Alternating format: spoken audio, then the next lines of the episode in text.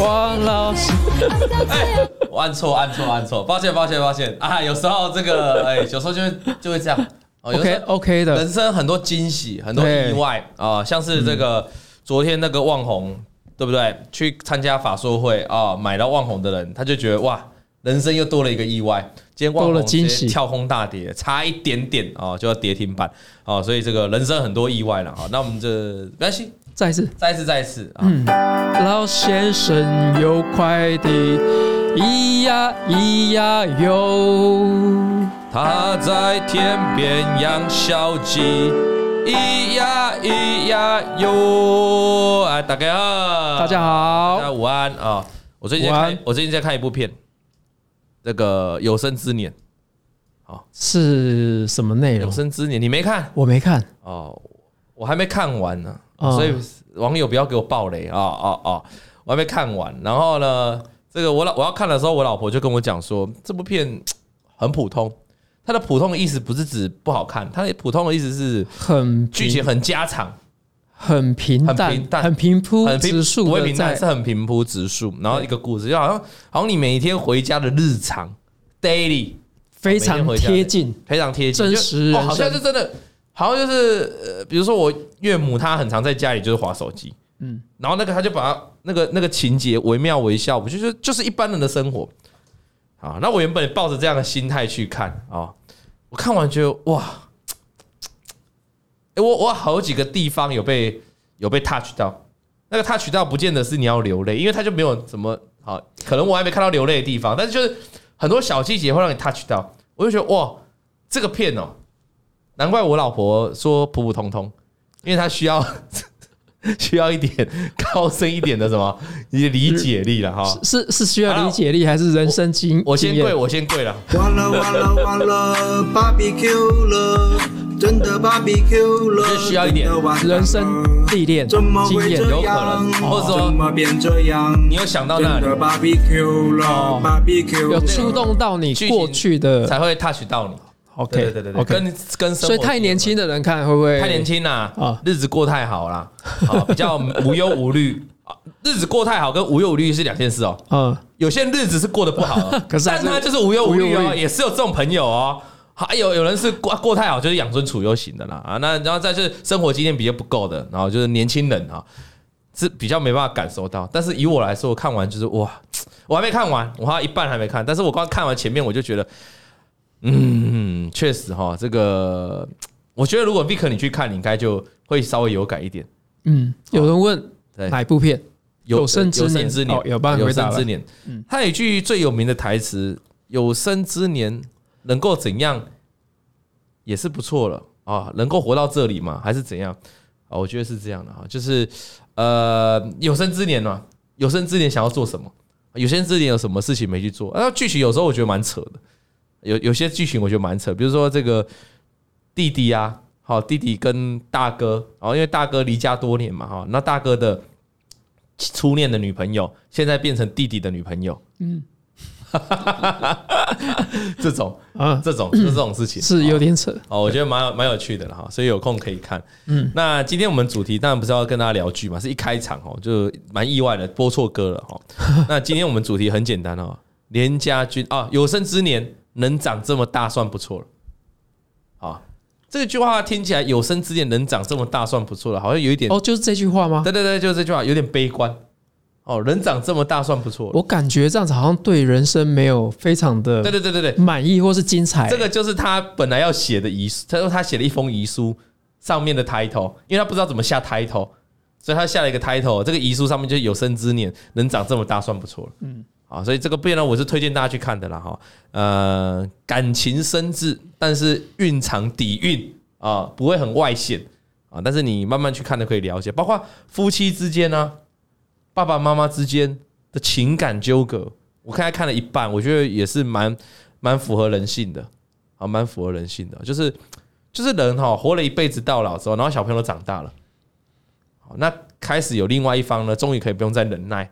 你也不用再为了小孩去忍受，那也许大家会讨论要离婚啊，反正都活那么久了，哦，那小孩也大了，你就应该去做你自己的事啊，追求你自己想要的人生啊，有些人是这样。那这个前提就在于两个人生活的时候，可能互信的基础不够，好，就会导致这样的情况，对吧？就是就是说忍你很久了，因为常常这句话，我忍你几十年了。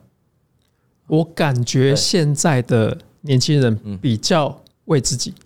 不会忍这么久，现在很容易离婚呐。就对，他 主要是为自己过生活。对啊，以前的长一辈就比较会，对，长一辈就会有非常多的感慨，即便想跟你离婚，对，拖拖拖拖拖拖到拖到小朋友都长大了，是二三十岁再离啊，大概是这样啊。所以你可以看那连家军的哪一档股票值得信任？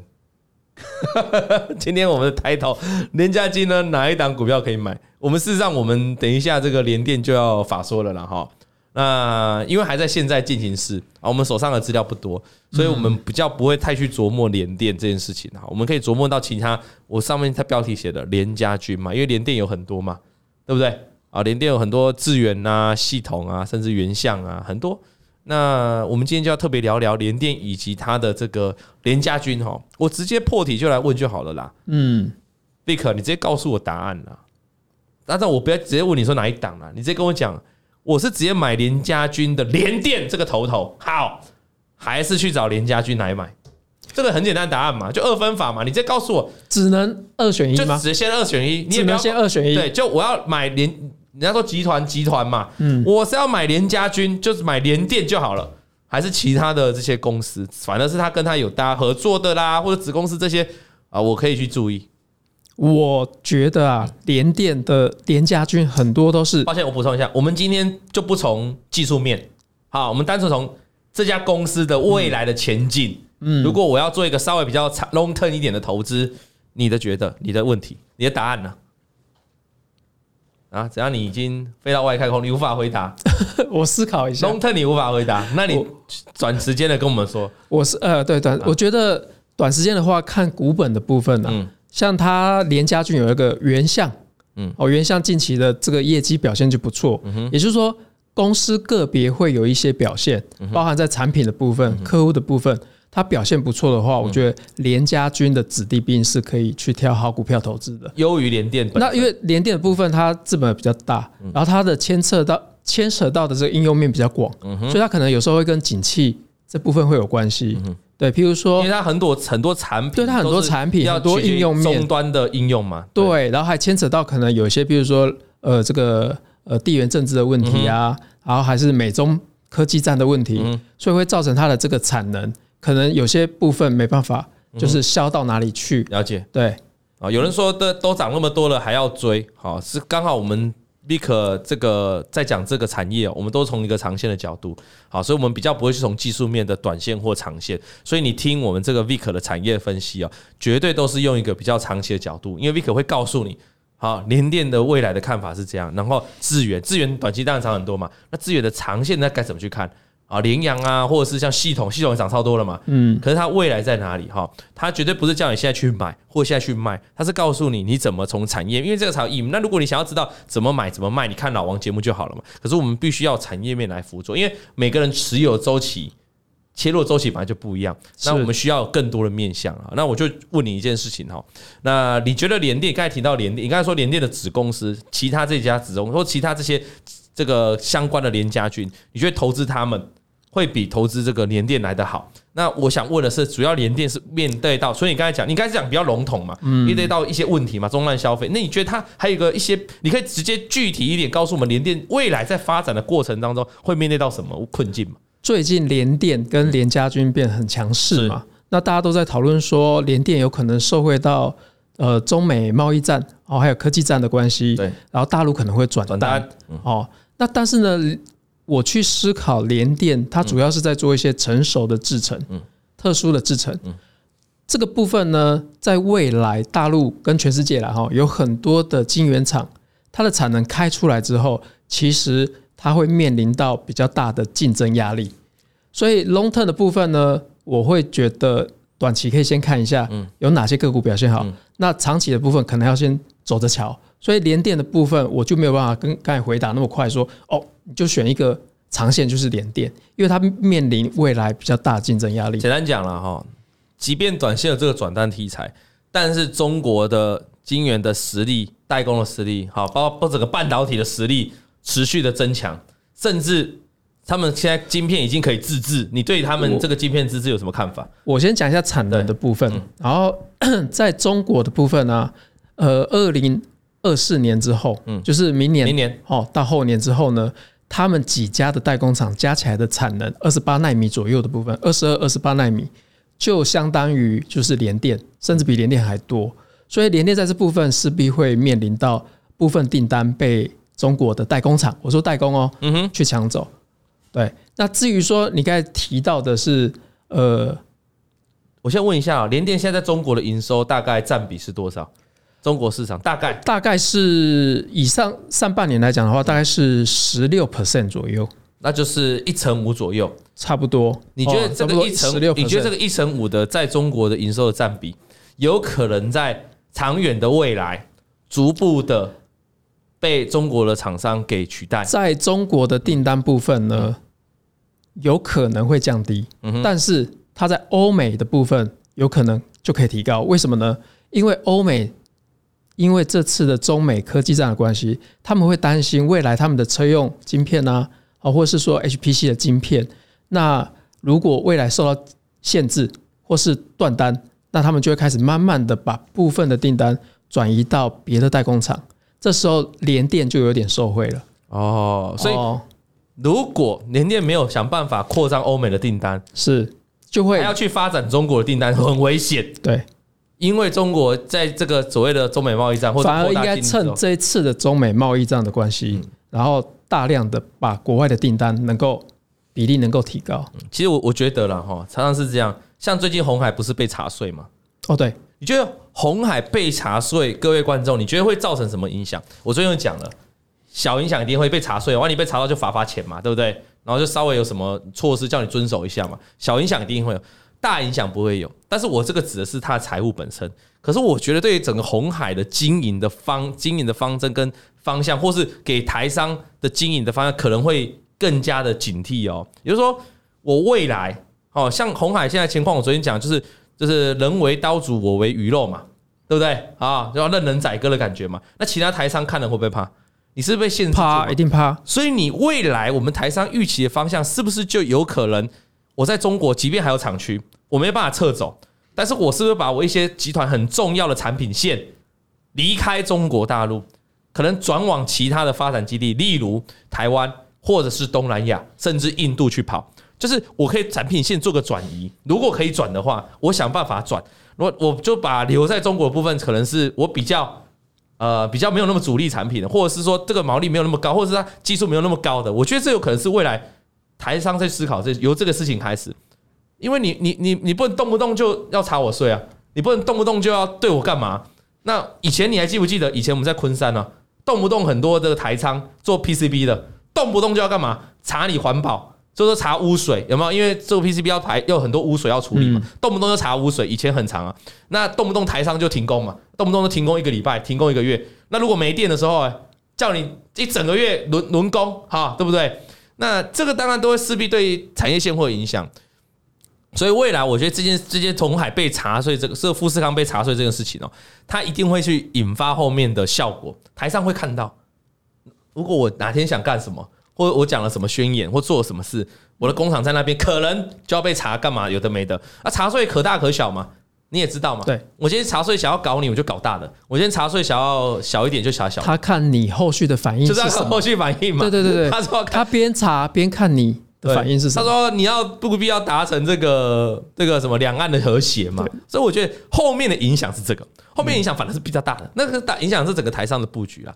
好，那事实上台商的从中国移走已经不是现在的事情了。事实上，从中美贸易战，川普那个时候就开始了。那所以我们台商回流速度很快嘛？哈，大概是这样。那台商回流呢？其实中国也不怕了，因为中国为什么？因为就像刚才我们一直讨论一个话题嘛，中国的晶片，他们叫芯片，他们有自制的能力了。”自制率越来越高，对你对于他们自制的品质或者是怎样，你你你有什么？呃，目前最新就是中芯半导体嘛，对，宣称他们可以做出七纳米啊，嗯，七纳米相当厉害，用重复曝光的技术做到七纳米，嗯，那也有人说这晶片是之前买的库存品嘛，台积电买的，可是是有人会这样说，可是目前事实好像证明说，他还是可以继续接单、继续出货。从哪个方式来看？就从他的接单部分来看，他还是持续出货，代表说这个真的是他们自己做出来的。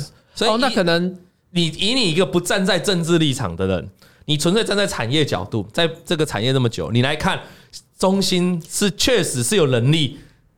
对，做出因因为实际上过去台积电就用 DUV 的这个光刻机，嗯，哦，能够做出这个十纳米以下制程，是，所以七纳米做出来合理。很奇怪，你觉得很合理？对对对，所以你觉得它不是库存品，你觉得它真的就做得出来？对，那它可能这个营收还慢慢扩大，因为当它有量产的能力，最近就有些资料显示啊，就是实际上。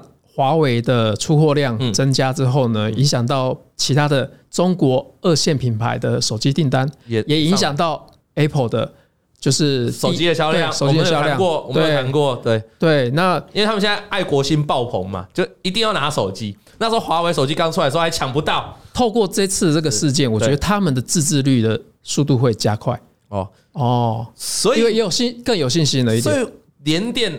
啊，这个我们不应该再着重在于，以 long term 来讲，就不应该着重什么啊，中国的转单呐，哈，当然这是短期的利多、短期的题材，但是以 long term 来看，你反而要我们要特别留意，好，在这个地方，因为它是比比较比较成熟制成的部分，比较容易被对岸的厂商来做一个取代竞争的动作，嗯，或者是杀价嘛，啊，有可能嘛，那那那如果是台积电，就比较没有这种情况，毕竟台积电的先进制程厉害太多了，对。那台积电也比较有可能是跟他抢的是三星呐？你觉得呢？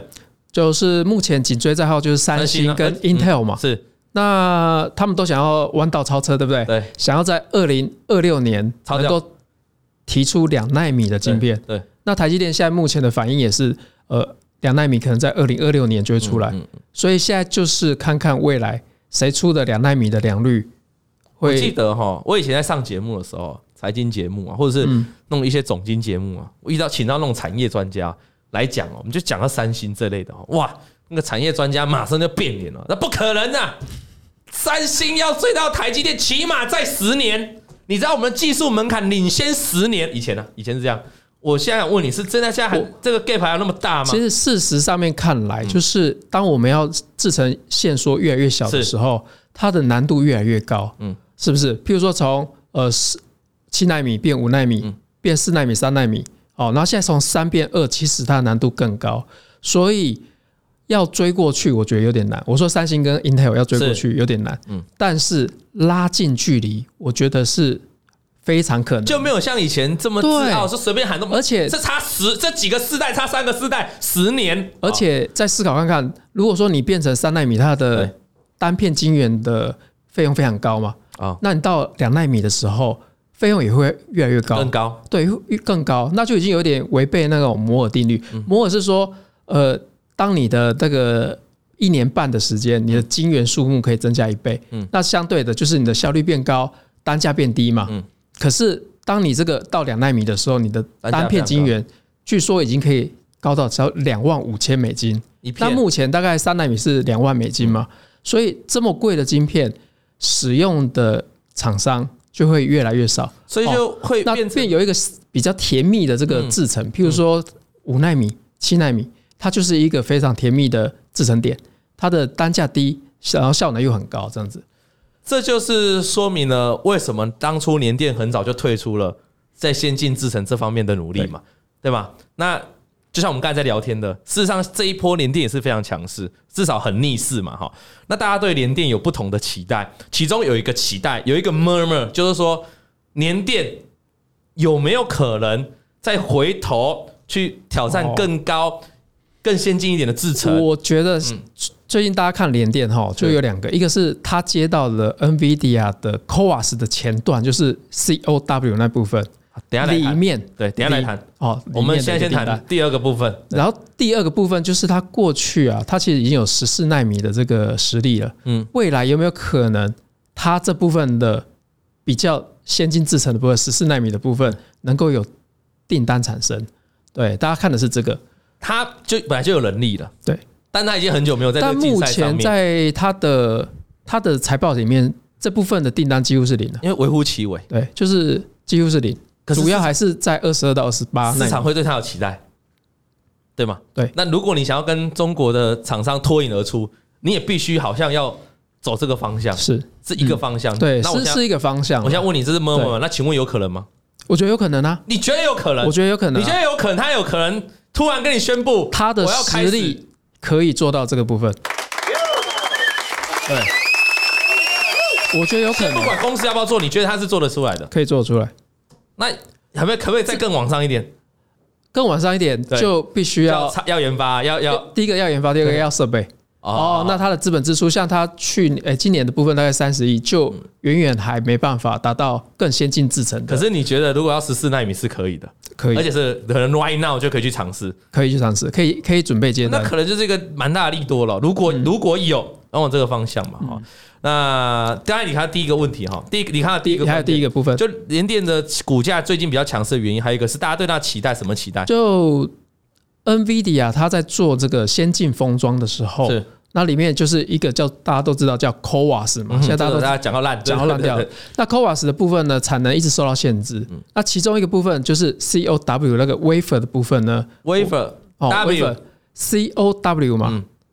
O S 嘛，对，那个 C O W 的那个 W 哦，它就是 wafer 嘛，嗯，它里面有一个产品叫做系中介层，叫做 Silicon Interposer，Silicon Interposer。那这部分呢，后来就是有转单到联电去做这个中介层，因为实在是做不出来，对，供不应求，对。那但是这部分的营收啊，据报道实际上占联电非常非常低的比例，就 是非常少，对。嗯，非常少。对，他是他发言，他们的发言是说，哦，这个占的非常少。那但是毛利不会比较低哦，就这样子。但是有题材嘛？题材，台北股市涨题材嘛，不意外嘛？啊，嗯。那你觉得他会继续发展这一块？我觉得它会在硬体的部分，它会继续发展这一块。那这个题材就延烧到说，它里面的联家具里面有一个叫系统嘛？系统。他说，他们说联电也可能把这个 CoWoS 这个 IP 的部分。整合到系统那边去做，嗯，哦，那所以系统就又再拉了第二波，嗯哼，对，那可因为对系统来讲，系统的资本比较低嘛，大概才大概七十几亿，也蛮高的。以 IC 设计来讲，那但是对他来讲，这又是另外一个题材。他一个月营收过去只有一两千万，营收只有一两千万过去，对，那七八月份还是赔钱的，嗯哼，九月份合就是有合并营收的部分，呃，不是有那个呃，就是营收有。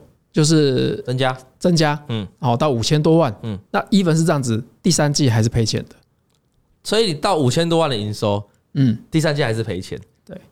但是你觉得他未来可能用这个资源资源的部分，可以慢慢慢慢慢慢？我觉得现在就是在炒那个题材，嗯，哦，但是呢，这题材如果真的发酵在系统上面，因为系统换了一批经营的经营人员。好，大家希望董事长，大家希望复制以前的智源。那这个董事长就跟智源的董事长是一样，就是洪董事长嘛，洪家松董事长。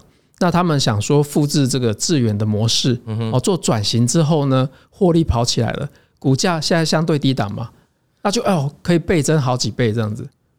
其实大家对于股价会有期待，或一家公司会有转股的期待，就在于它原本基期够低嘛。对，如果以你说它之前系统的那个营收占比都一两千万，是。我其实哎，多丢一点个单过去就起来了，我就很快就起来哦，嗯，而且很快就那个获利就会变得很漂亮。有时候台湾股市就是炒题材的部分会比较 比较厉害一点，对。他就像你刚才讲的，就算营收已经拉到五千万，整个第三季还是赔钱。呃，因为七八月份还是赔钱，七八月份，哎，但是后面可以慢慢继续看他努力嘛。对对对，因为通常如果后面可以营收继续跑上来。哎，那其实就有办法支撑现在股价。而且，如果真的转型成功的话，对这种低基期的，它过去不怎么赚钱。嗯哼，那未来如果赚钱的话，就是转股成功。简单讲，这个系统，我认为第一波是涨这个经营经营层经营层的换人嘛。对，好，大家对于。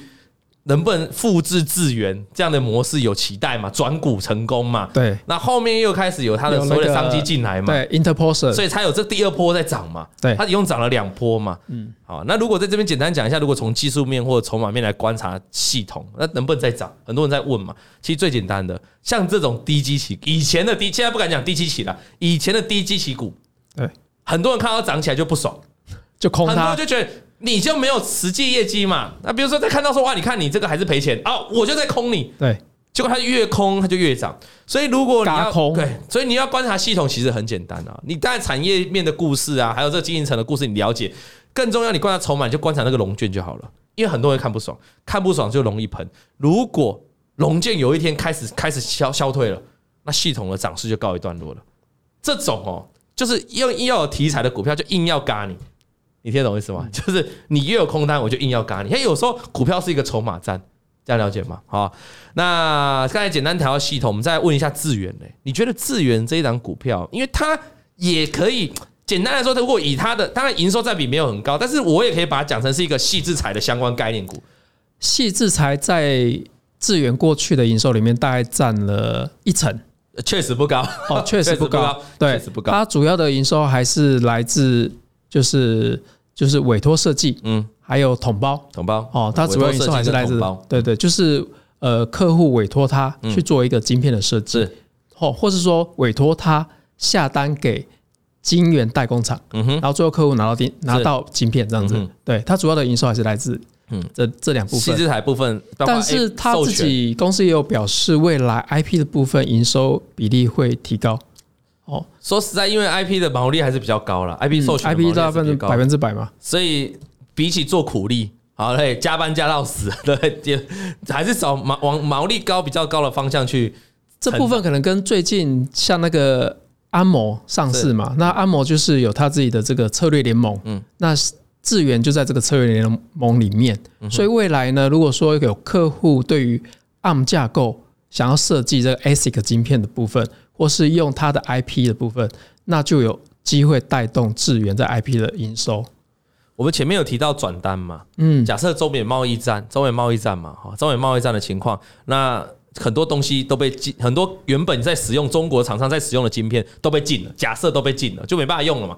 我必须要降规，或必须要更改晶片的设计，或是自己要设计。对，那那怎么办？智源有没有办法？IP 就是协助，就是 IC 设计厂商在初期的时候能够使用，加快速度，节省经费。所以，如果说有一个设计好的这个 package 套装的话，大部分的人都会选择买一些 IP 过来做设计，比较快，比较快，节省经费比较低。对，所以致远其实在这部分就是受惠的。啊，如果真的有中国厂商需要重新设计一个晶片，如果他设计不出来，他也可以委托智源直接做 ASIC 晶片的设计啊。所以智源未来也有一个利基在这个地方啊，值得去观察。那原相嘞？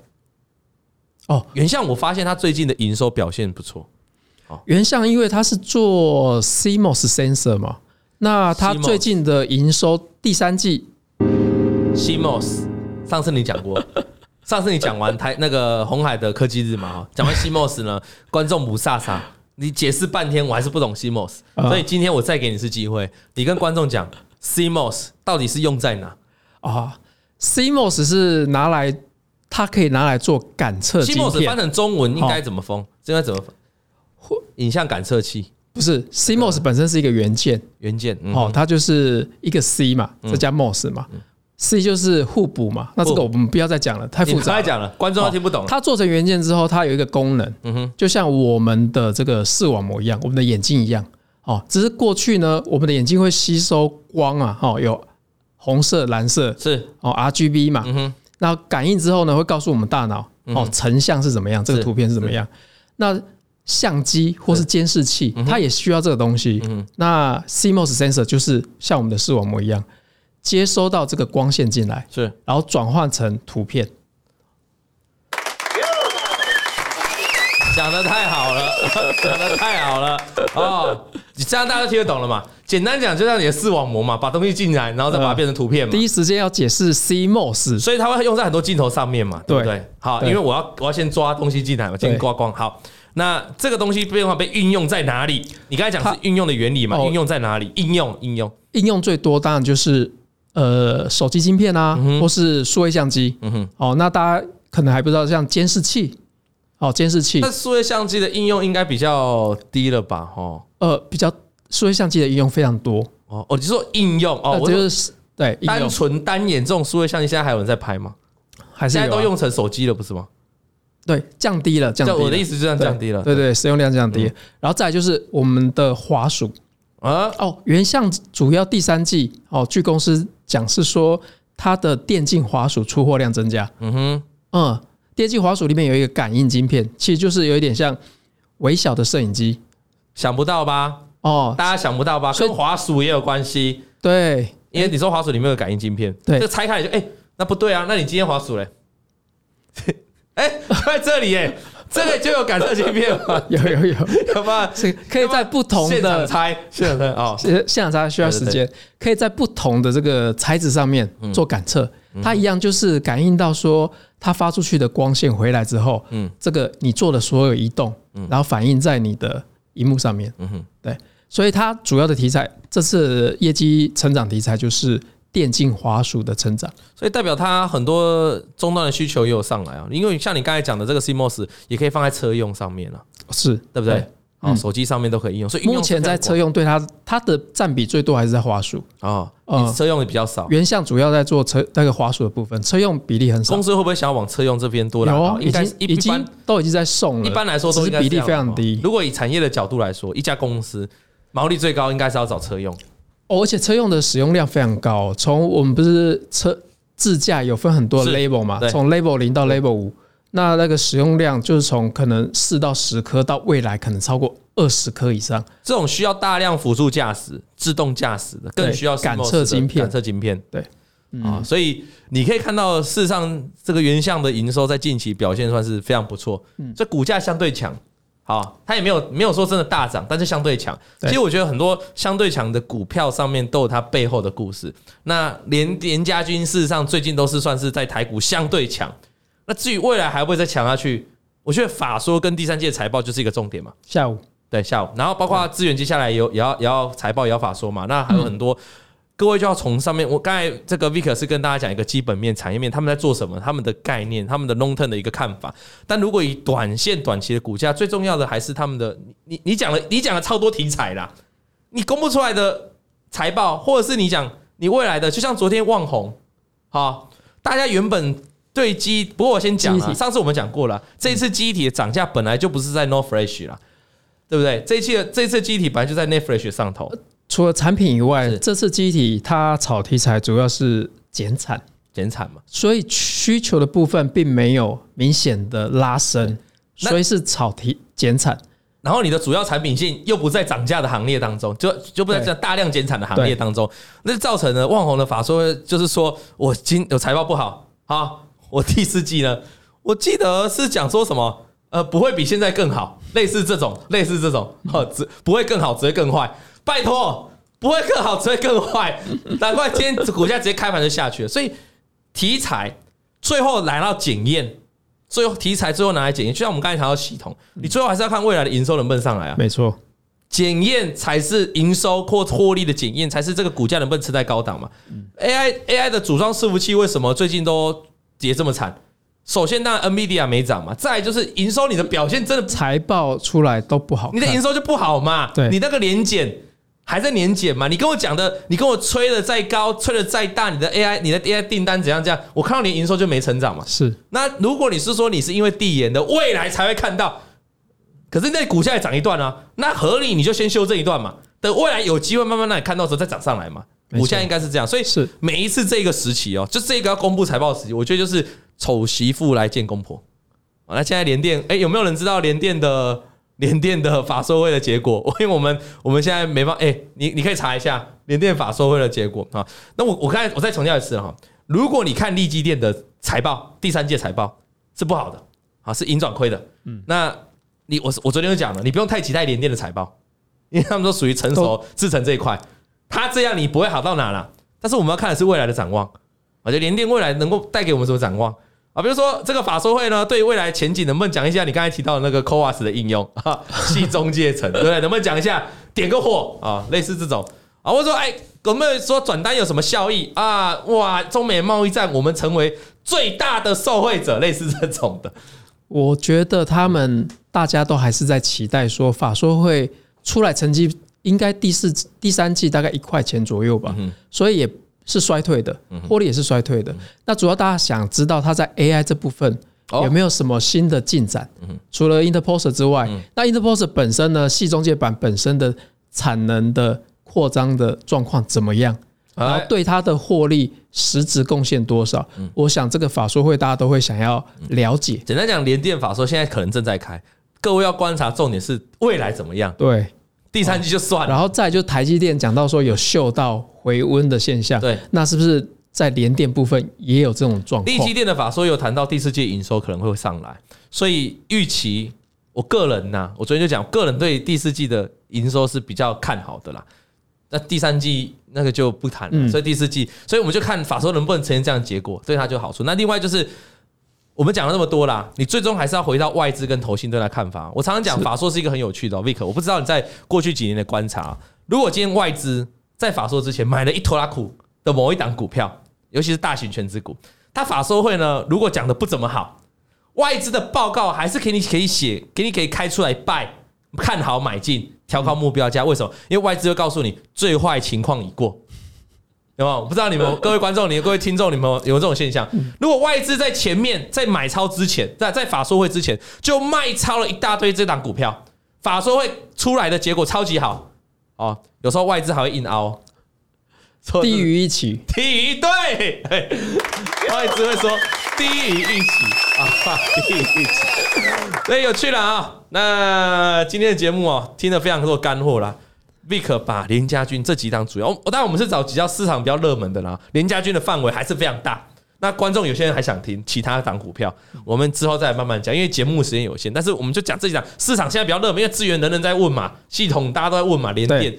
好，然后刚才这原相原相业绩不错，业绩不错。好，我们把它拿出来哈，那也给大家做一个了解，他们实际在做什么。那我想请问你哈，最后了，最后了啦，是，就说还是这三家，你已经一开场已经二分法了。我们节目就这么残酷，你开始一开始已经二分法了。你说如果给你给你长期做一个看好的话，你觉得其他的这些相关的联家军表现的会比联电本身好？好，你看已经二分法，我现在最后再给你分啊。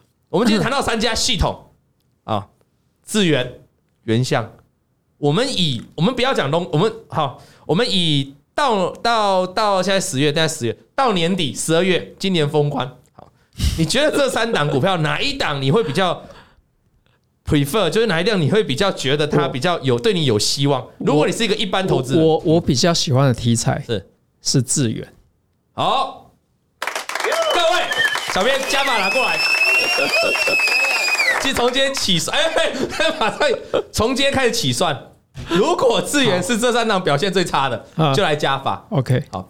那所以系统因为涨太高了哈，嗯，说实在，后面就算有再多的利多，即便真的由亏转盈，或者是即便真的就是获利整个大转股，因为它股价已经有先做反应了。你我觉得未来涨幅可能短期因为涨很多，还是要休息一阵子啊。那就算。就算还要再涨，可能还要我们到年底而已嘛，哈，所以你是选择了资源哦，你选择智源，那你原相呢？原相呢？原相，你你为什么不看好我们原相？